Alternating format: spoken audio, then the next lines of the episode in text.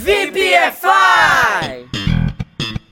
Salve, salve, VPFIers! que foi? Por que tá tão quieto aí? Por um acaso o gato comeu sua língua? Com certeza você conhece essa expressão. Mas a utilizamos para perguntar a alguém por que ela está tão quieta e não diz nada quando estamos esperando que ela diga algo. No inglês dizemos Cat got your tongue? Mas hoje, galera, eu vou além e também vou ensinar vocês a falar ela em espanhol. E fica assim, ó. Le comieron la lengua los ratones? Traduzindo, fica os ratos comeram sua língua? Maneiro, não é mesmo? É bem legal ver, tanto no inglês quanto no espanhol, é bem parecido com o português.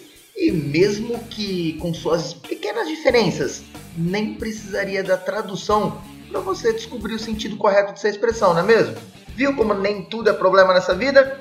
E aí agora, vamos treinar um pouquinho? Let's go! Pay attention! You've been unusually quiet tonight. What's the matter? Cat got your tongue? Você esteve estranhamente quieto essa noite. Qual o problema? O gato comeu sua língua?